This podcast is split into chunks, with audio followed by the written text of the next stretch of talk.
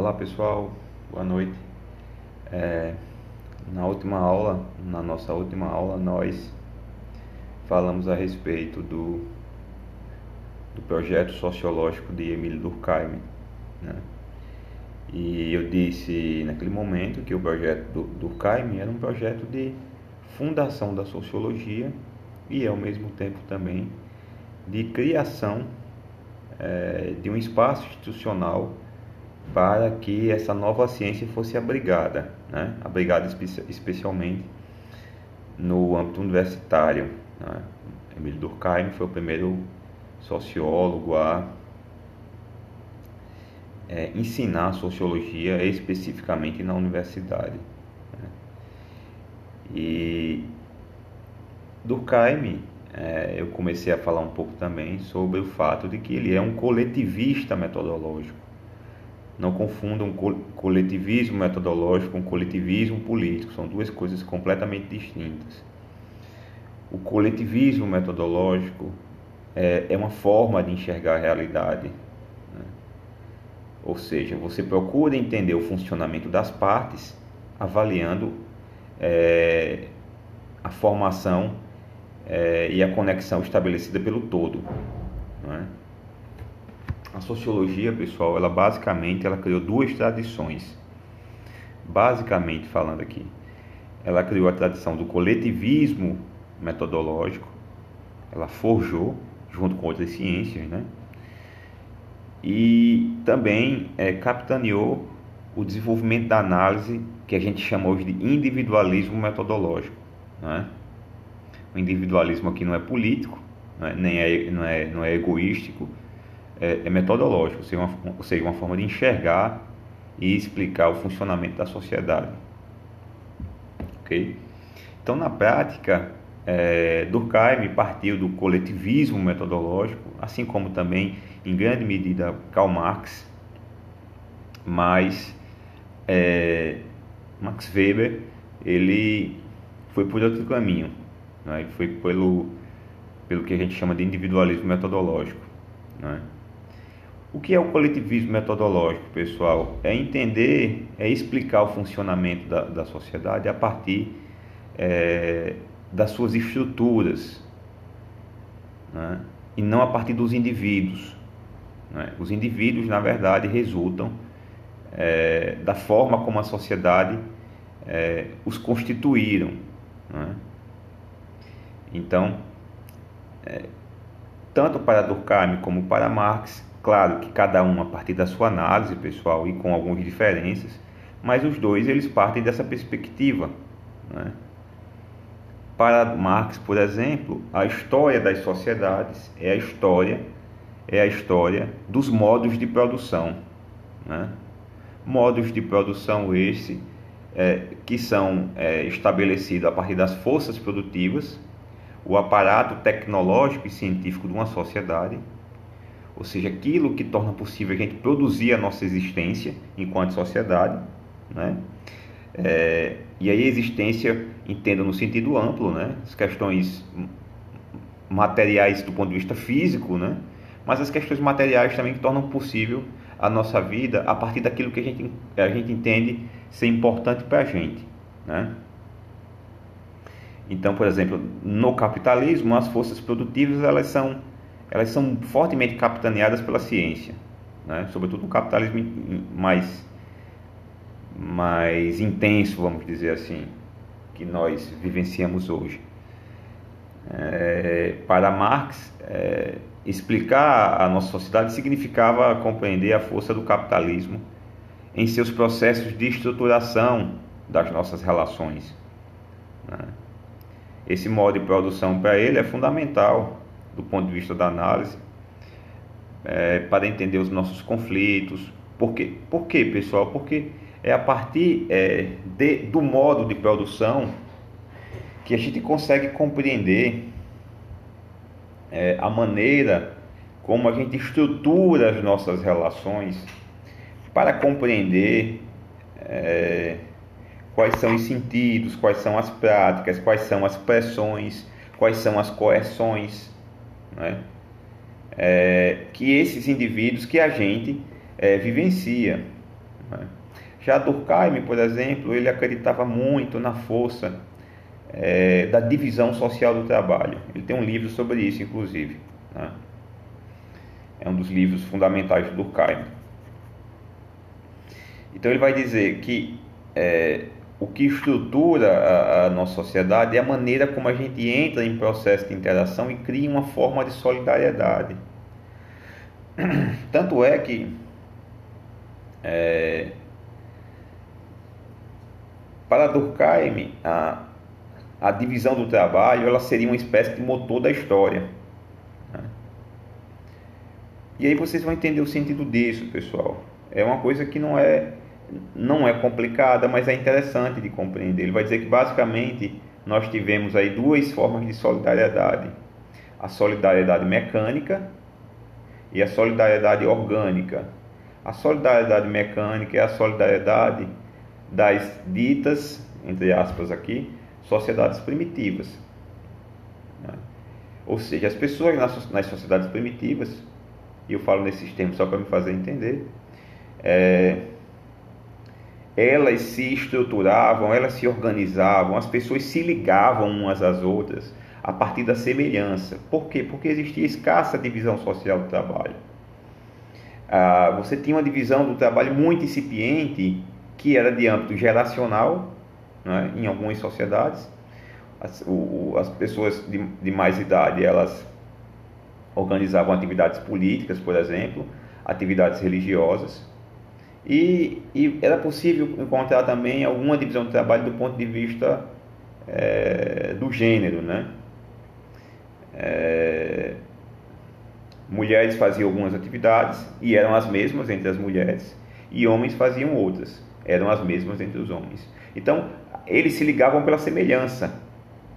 Né?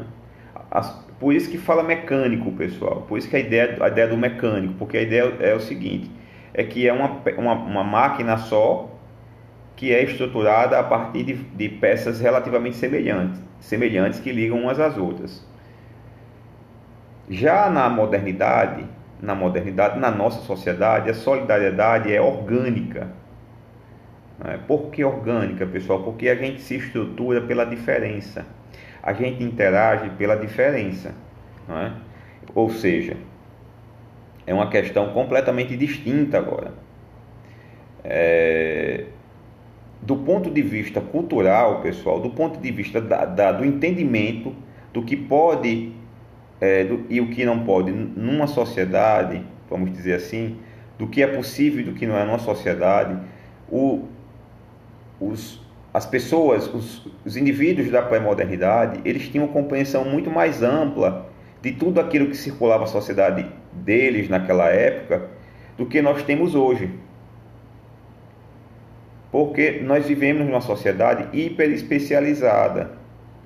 A ligação entre as pessoas ocorre pela diferença. E que ligação seria essa, pessoal? Nós nos estruturamos.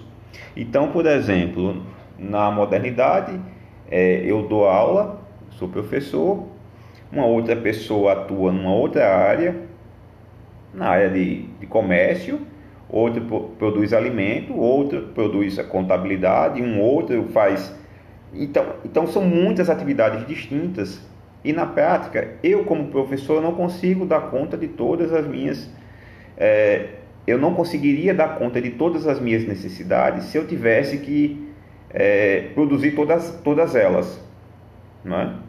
Por quê, pessoal? Porque eu não, eu não tenho grandes conhecimentos de eletrônica e isso é uma necessidade de hoje.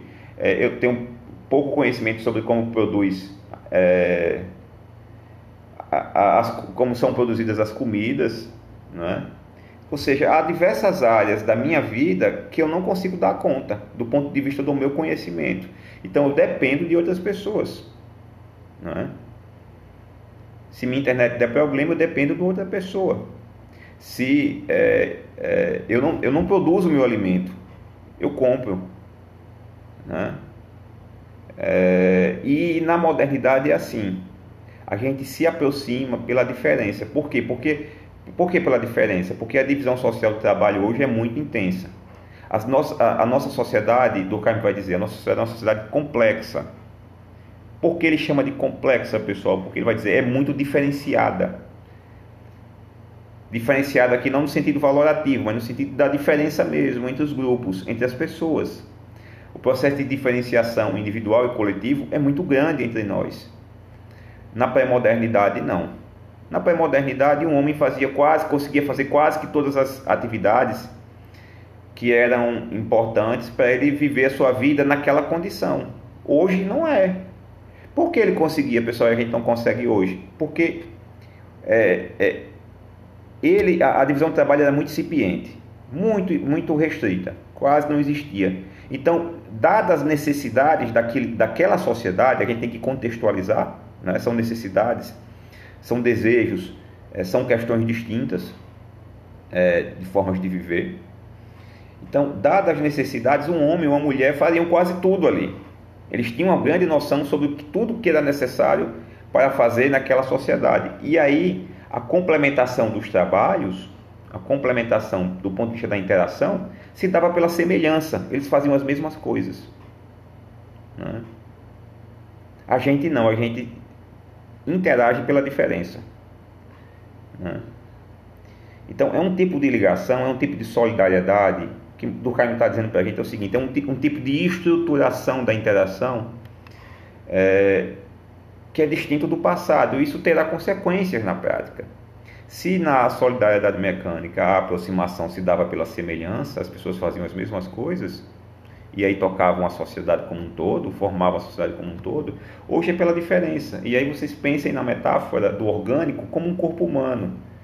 É, isoladamente, o fígado não faz nada o fígado só tem função e ele só consegue é, sobreviver enquanto órgão se ele tiver se ele estiver ligado a outros órgãos. O coração isoladamente também não sustenta o corpo humano. Assim como uma pessoa, assim como uma instituição, uma parte da sociedade não sustenta a sociedade. Então, é, a, as partes elas se ligam muito, vamos dizer assim, as partes pela diferença elas se ligam fortemente na modernidade assim como os órgãos do corpo se ligam para formar uma pessoa, é, no caso da biologia. Então isso terá implicações. Por exemplo, pessoal, na pré-modernidade, esse, eu, acho, eu acho esse debate, esse debate às vezes é, é, é comprado como aparentemente simples, mas ele é extremamente interessante. Na pré-modernidade, as pessoas não se, não se enxergavam como nós nos enxergamos hoje. Né?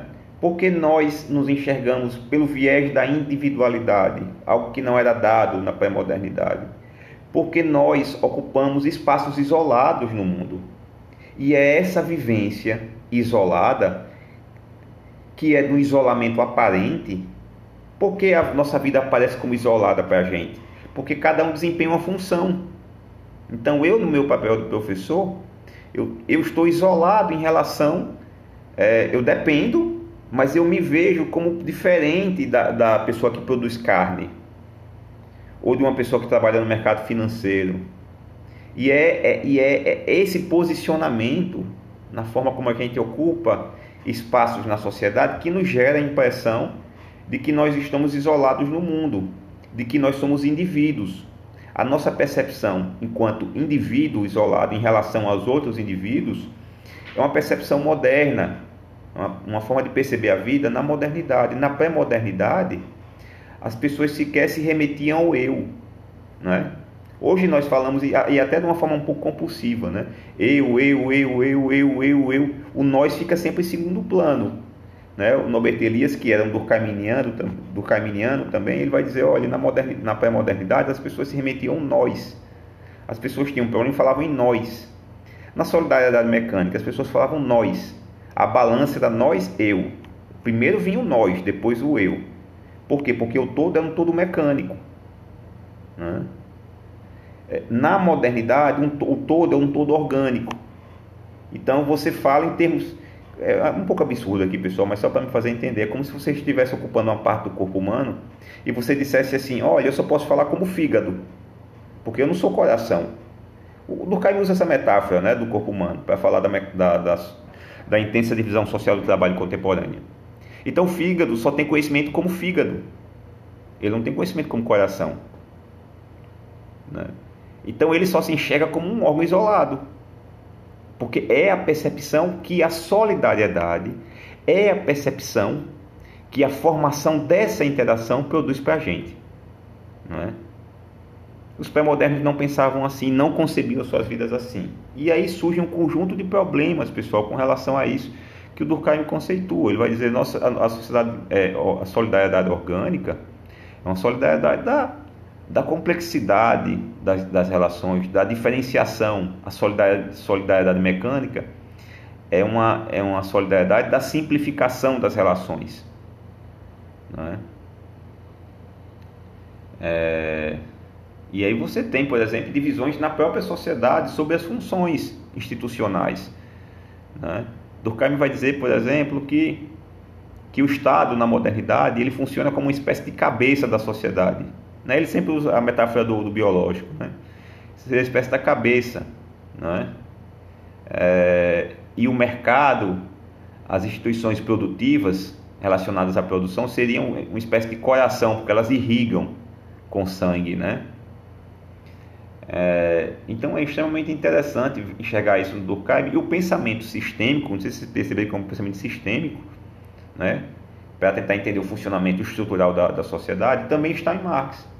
Porque Marx vai dizer o motor da, da, da história é o motor da sucessão dos modos de produção, antigo, feudal e moderno, né, o capitalista, desculpe, é, e capitalista. E cada modo de produção desse irá estruturar a sociedade de uma dada maneira. É? As pessoas que ergueram esses modos de produção, elas irão estruturar a sociedade de uma determinada forma. Claro que a partir das condições sociais e históricas de uma época. É? Que condições seriam essas? Forças produtivas e relações de produção.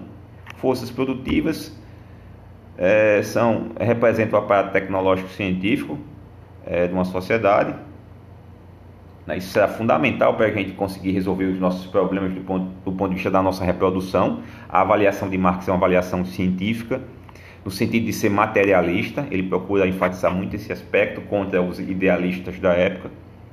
Né?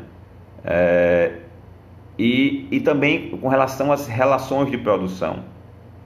Durkheim vai, oh, desculpe, Marx vai dizer que o motor da, motor da,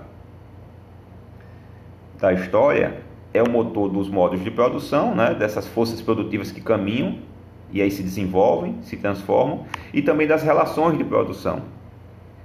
As relações que são travadas em torno dos, das, das forças produtivas. É, e aí, no âmbito das relações de produção, a luta de classe, o conflito social, ele é fundamental para que a gente entenda o que é sociedade em termos marxistas, né? É, por que, pessoal? Porque essa produção, é, essas forças produtivas, elas não são distribuídas e elas não são operadas gerando resultados igualitários, é, gerando os mesmos resultados para as, para as pessoas. Né? O processo de distribuição, o processo de concentração das forças produtivas, gerando a assimetria na maneira como cada grupo, cada pessoa acessa as possibilidades é, geradoras por essas forças produtivas, o acesso é distinto e, em especial, seria um acesso de classe. Né? Por que de classe, pessoal? Porque você teria basicamente uma classe possuidora, detentora dos modos de, do, dos meios de produção na numa sociedade, e a gente pode falar do capitalismo aqui, você teria uma, uma, uma, uma parcela da sociedade detentora dos meios de produção, ou seja, aquilo que permite produzir, aquilo que permite criar riqueza, aquilo que permite criar, é, criar capital, e por outro caminho, é, nós teríamos uma outra classe que seria uma classe de não possuidores. Né? E essas pessoas se veem obrigadas a, em face dessa condição, se veem obrigadas a vender a sua mão de obra para que consigam acessar aquilo que elas precisam para é, conseguirem reproduzir, reproduzir-se reproduzir materialmente. Não é? É, então, essas relações, que seriam relações de classe, elas circulam, vamos dizer assim, elas, elas organizam, elas distribuem, elas geram o processo de apropriação das forças produtivas. O que seriam as, as, as, o que seriam as forças produtivas, pessoal? As empresas, as indústrias, tudo aquilo que permite a gente produzir é, é, as, as mercadorias, as necessidades que nós é, precisamos para satisfazer as nossas vidas. Né? Então, é, esse processo de concentração dos meios de produção é, num grupo de pessoas é um processo histórico, não, é? não acontece do dia para a noite. Não é? E, e, e com essa concentração, essa classe dita as condições, vamos dizer assim, é, de aquisição da mão de obra da classe não possuidora né? e também de, de, de, ela consegue ditar os meios de distribuição daquilo que foi produzido em termos de riqueza por toda a sociedade. Por ela ser detentora dos meios de produção, ela consegue ditar a forma como aquilo que é produzido por todos é,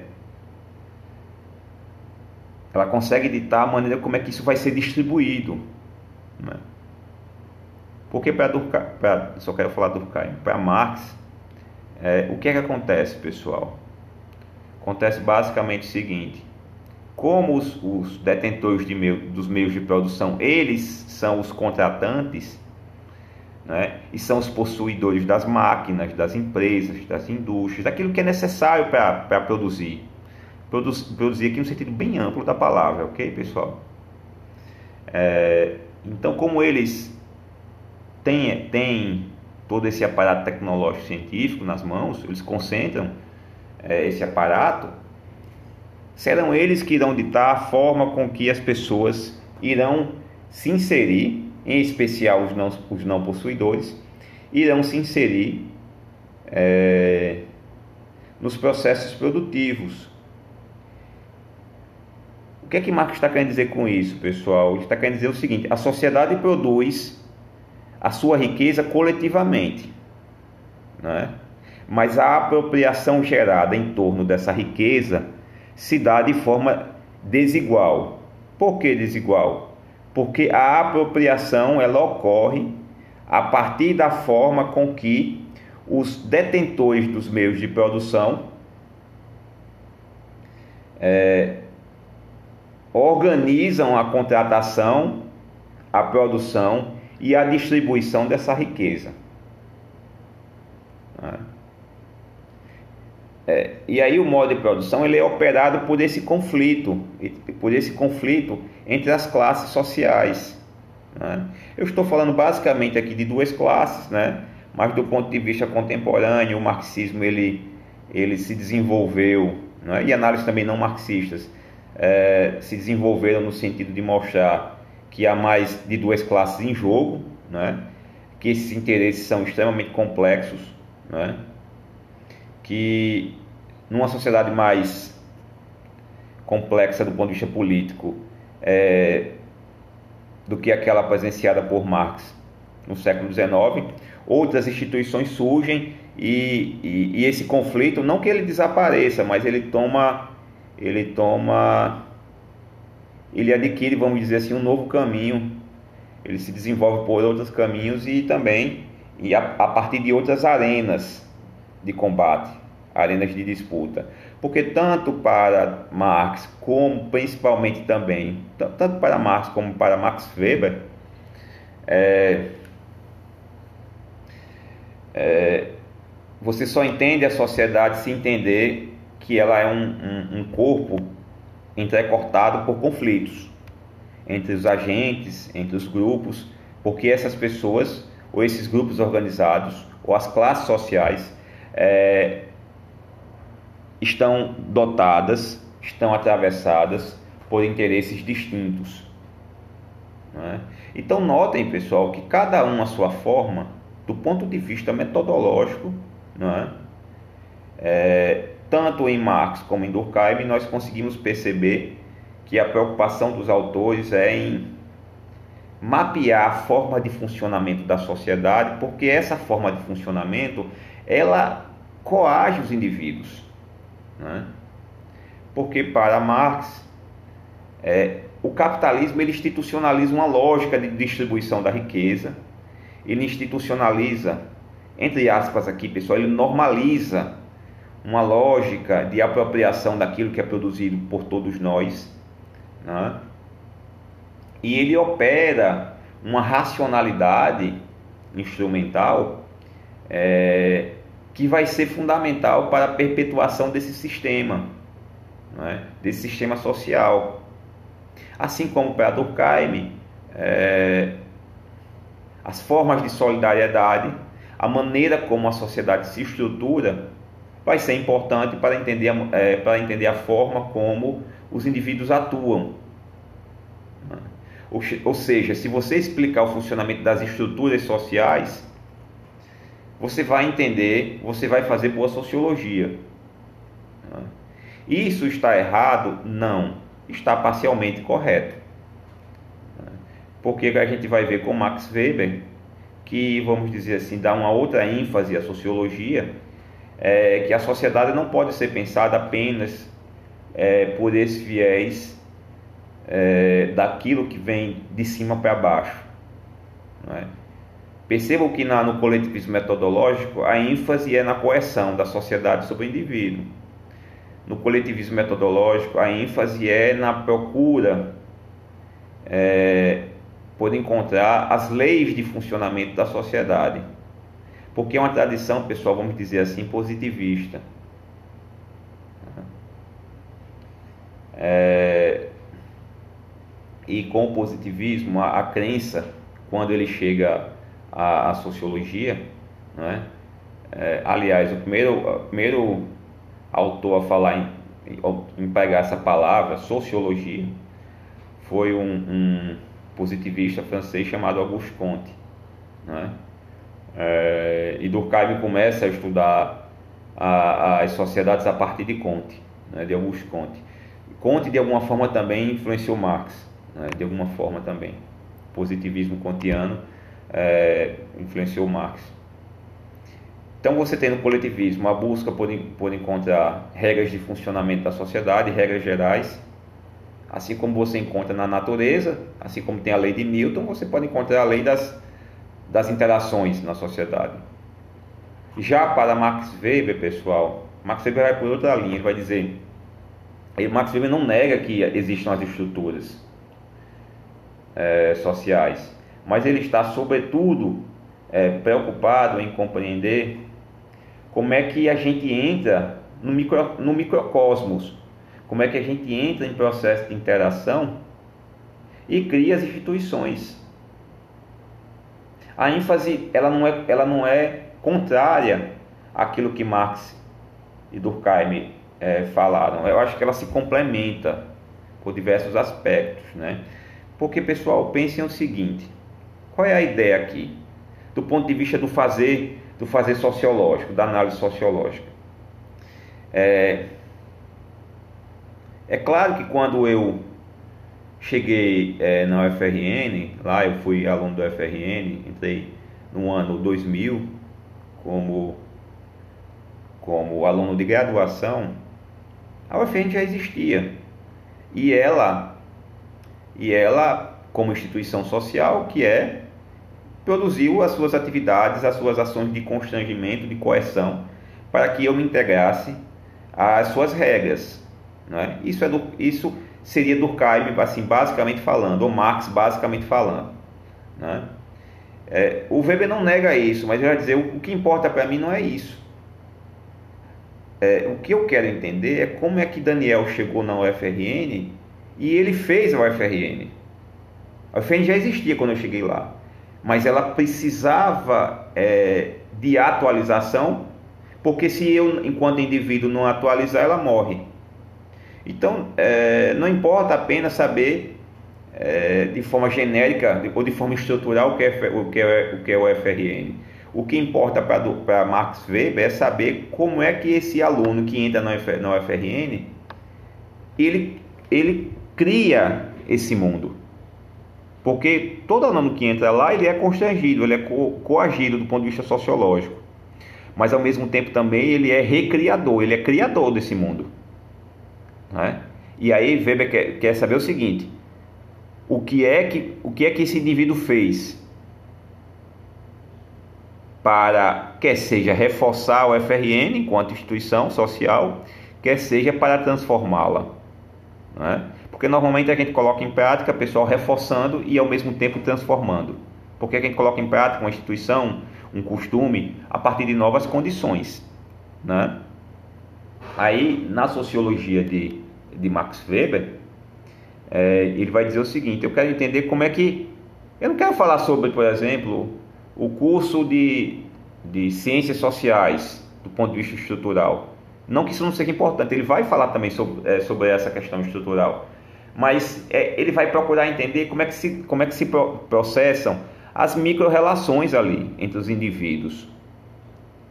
A, a explicação sociológica é, não é que ela se restringe aos indivíduos, mas ela, ela começa nos indivíduos.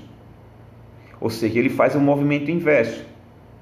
Então ele vai, se a gente fosse analisar a sociedade pelos olhos, pelas lentes de, de Weber, falando aqui assim, é, de uma forma mais geral, ele iria procurar saber o que é que o que é que motiva Daniel a procurar a universidade.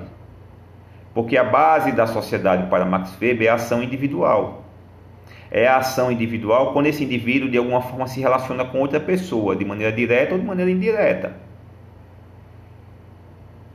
É, na medida em que eu tenho um plano, porque todo mundo que opera uma ação, pessoal, é, opera essa ação é, e essa pessoa tem uma motivação, tem um objetivo.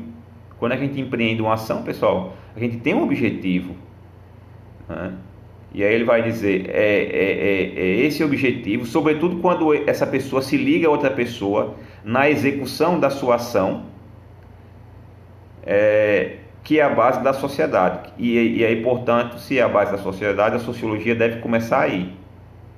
Né? Então ele iria procurar saber por que eu quis fazer a universidade, qual era a minha motivação, como é que eu entrei, porque na medida em que eu produzo uma ação, eu rapidamente reproduz uma relação, cria uma relação social. Por quê? Porque eu entro em interação é, com outras pessoas e esse processo de interação já está permeado por uma relação. Uma coisa é a ação social, ou seja, a ação que eu faço com relação é, uma ação que eu produzo visando é, uma outra pessoa, visando interagir com outra pessoa, mas rapidamente essa ação se transmuta em relação. Então ele vai procurar entender como é que os indivíduos,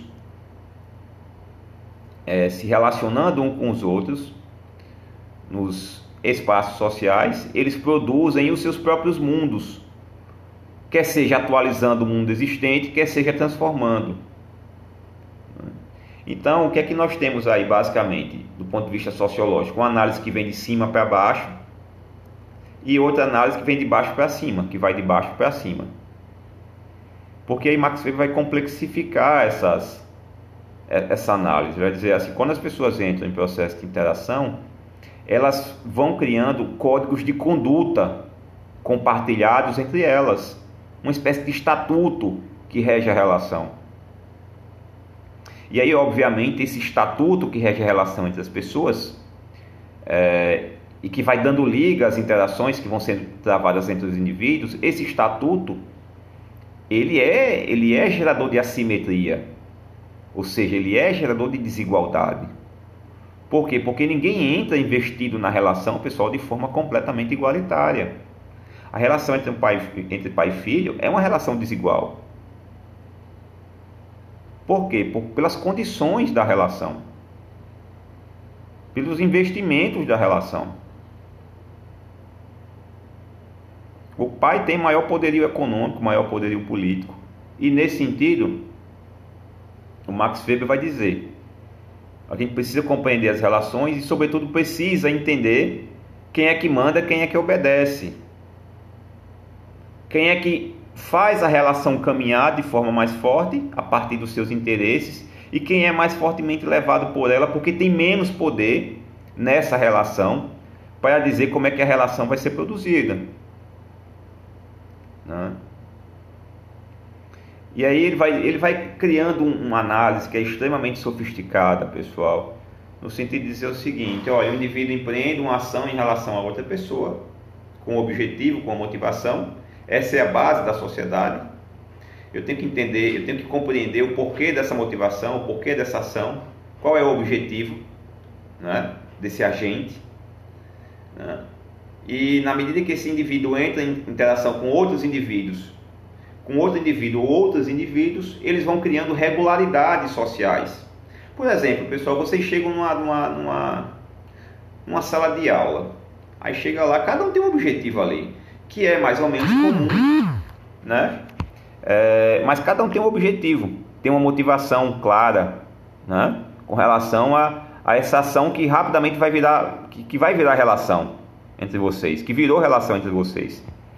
E aí vocês começam a compartilhar lá um conjunto de relações, não só entre os alunos, mas também é, entre alunos e professores, alunos e servidores, alunos e outras pessoas que operam em outras atividades que não necessariamente diretamente relacionadas ao FRN. E aí vocês criam regularidades de relacionamento. Ou seja, aquilo que no início é aparentemente caótico, o indefinido vai ganhando uma regularidade social porque vocês começaram a compartilhar e a fortalecer determinados códigos de relacionamento entre vocês. É? Então, viver em sociedade, para Max Weber, do ponto de vista da sua análise, é sempre é, é, esse, esse renovar cotidiano. Ele não está negando com isso é, a ideia de que é, quando a pessoa entra numa, numa ação, num, desculpe, numa interação, ela não é constrangida pelas, pelas estruturas, não é isso. O que ele está querendo dizer é o seguinte: olha, a minha ênfase é no processo de construção das estruturas. Por quê? Porque na medida em que os indivíduos entram em processo de interação, eles constroem regularidades, ou seja, eles institucionalizam entre eles costumes, quer seja reforçando, quer seja transformando. Mas o fato é que esse renovar ele é sempre permanente, né? E aí ele vai dizer, pessoal, também basicamente o seguinte: quando você olha para as estruturas, você pode é, perder de vista essa riqueza da especificidade do contexto. Né? Porque, ainda que a estrutura seja uma possibilidade é, coercitiva, né, objetiva e coercitiva, é, nem sempre vai acontecer exatamente é, naquele formato que a gente é, espera ou que a gente encontra do ponto de vista geral. Uma relação específica é, entre professor e aluno, ela é permeada por, por regras estruturais, por regras gerais, do, na, por regras que dizem respeito à forma como todo se impõe sobre as partes, né? Beleza, ele não está negando isso, mas ele está dizendo o seguinte, olha, nem toda relação professor-aluno, ainda que tenha elementos gerais, ela vai ser igual. Né? De repente, estou só aqui especulando, tá certo, pessoal? Uma relação entre professor e aluno num curso é distinta de outra. Uma relação entre professor e aluno lá no curso de Ciências Sociais é diferente da interação entre professor e aluno no curso de Medicina. Né? É, e aí, e aí Max Weber vai dizer, na medida que a gente não olha para esse microcosmos e sobre é, é, a gente não olha para a forma como isso está sendo erguido, gestado, construído pelas pessoas, a gente perde de vista esse processo é, de renovação das estruturas. Né? Agora, ele também era um autor do conflito, porque ele vai entender o seguinte, que a formação dessas regularidades se dá de maneira desigual. Né? Por exemplo, a relação entre professor e aluno, e aqui eu não falo, pra, pelo amor de Deus, eu não falo para tentar é, afirmar qualquer tipo de autoridade da minha parte, não. Mas objetivamente é uma relação ela permeada por desigualdade institucional. Né? O professor, pela natureza do papel que ele ocupa, ele tem um conjunto de prerrogativas né? para, é, para administrar os alunos. Né? O aluno também tem algumas prerrogativas, também tem prerrogativas para, para, para atuar no sentido de, de fazer com que o professor ande na linha, caso ele, ele saia né, do, do seu papel. Também tem. Mas é uma, é uma relação de certa simetria. Como é, por exemplo, para ficar mais claro aqui, a relação é, assimétrica é, entre é, pai e filho. O pai manda mais, pessoal. Por que ele manda mais? Porque é da, é da natureza do ser pai? Não. Porque a relação ela está permeada por um código informal de conduta que gera simetria. É? O pai está amparado pela ideia, desde questões mais gerais até questões mais específicas. Ele está amparado pela ideia de que ele já é um adulto formado, algo caro à nossa, à nossa, à nossa sociedade. Ele está amparado por códigos jurídicos, por, pela condição econômica e por aí vai. Então é assimétrico. E aí, na assimetria, é, o pai investido desse papel, que é um papel social. Esse pai investido de um papel, ele tem a maior condição de dizer como é que essa relação vai ser gerida, relação entre pai e filho. Né? Pelos instrumentos da relação, pelas condições da relação. Né? É isso que é isso que, do, é, que Marx Weber está falando. As relações sociais elas são elas são é, entrecortadas por essas desigualdades, por essas assimetrias de poder, né? E é, ou seja, na relação pai e filho, o pai tem mais poder. Né? Claro que o que ele vai fazer com isso aí são outros é, 1 milhão e 500. Né? Não, não, não, estou entrando nesse, nesse ponto, tá certo? É, mas o fato é que ele tem. Né? Então, é, Max Weber ele olha para os objetivos nas relações, como é que as pessoas interagem e formam regularidades como é que vocês chegaram lá e criaram uma coisa chamada sala de aula, né? Vocês chegaram lá no curso de vocês e criaram é, essa coisa chamada sala de aula, porque a sala de aula é uma regularidade de um conjunto de relações. Ou então, como é que vocês chegam e formam uma empresa? Né? Uma empresa nada mais é do que uma regularidade de um conjunto de relações, de interações. E essas interações, obviamente, estão entrecortadas por códigos de conduta sobre o que cada um, dentro do seu papel, pode ou não pode fazer. Não é? E aí há, entra a simetria de poder. Alguns podem mais, podem mais e outros podem menos. Né?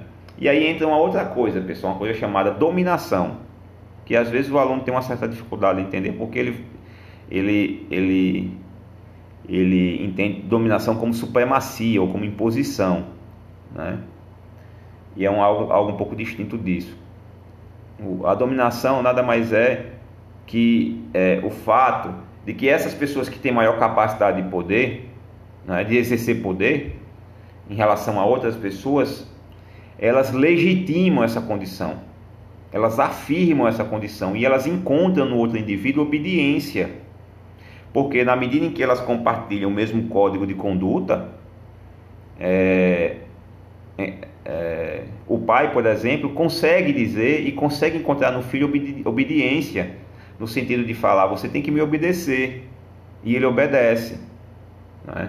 é uma coisa tão natural, pessoal, mas é menos natural hoje do que foi no passado. Antigamente você não questionava jamais a, a, a, autoridade do pai, porque a autoridade do pai era tradicional, uma, uma, era, era pautada num costume aparentemente eterno, da tradição, sempre foi assim.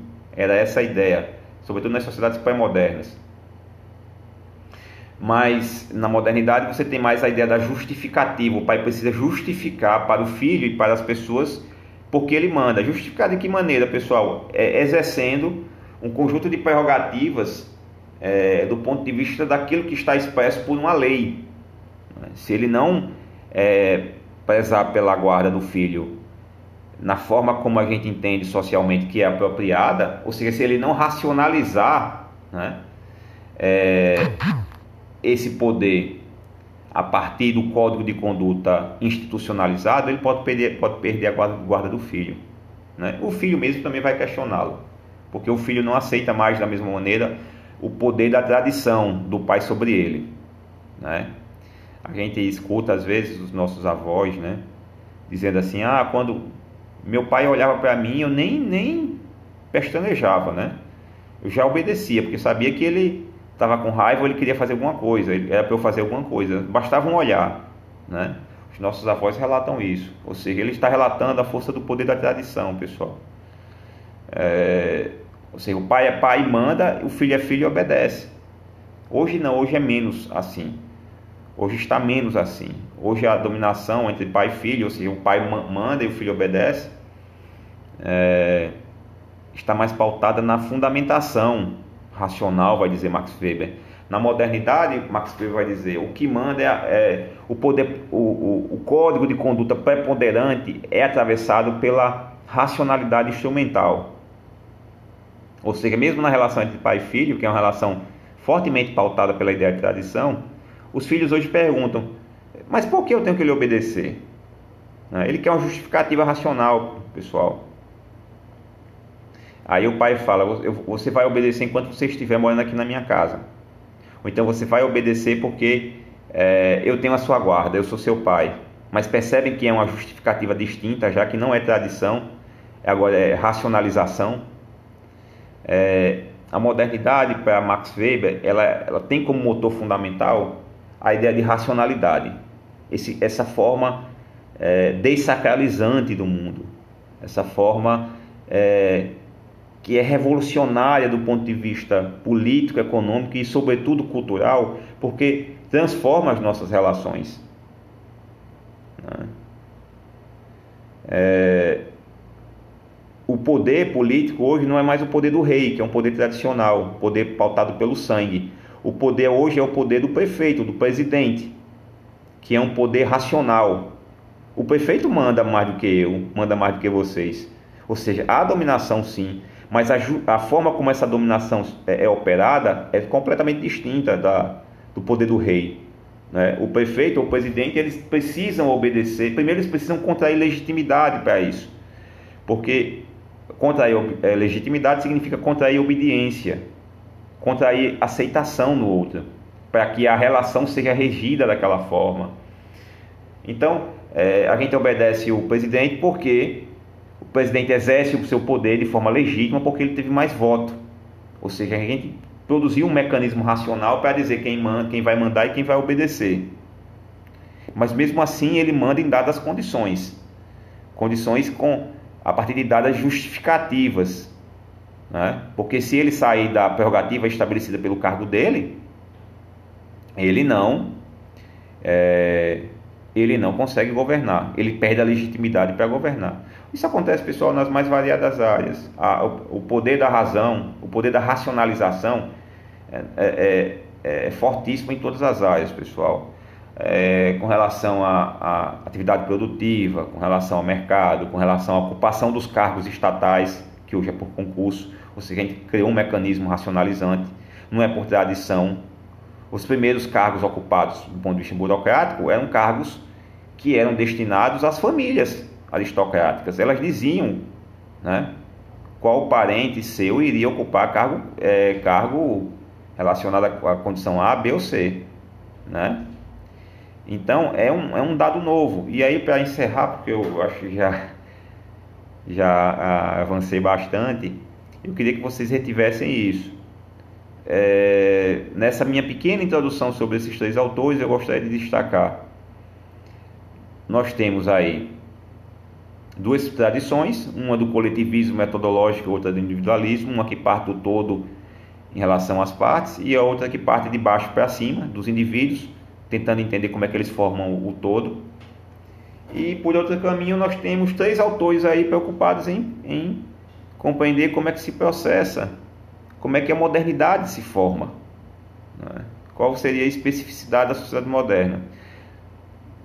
Durkheim enfatizou os aspectos da divisão social do trabalho, das formas de solidariedade. Marx procurou entender a especificidade do modo de produção capitalista. Né? E Weber é, se pautou fortemente pela ideia de que a modernidade ela é esse, essa sociedade que tem como especificidade a centralização das relações na razão instrumental, na razão que justifica, que fundamenta as interações. Ok, pessoal? A gente continua na próxima aula. Muito obrigado. Um abração.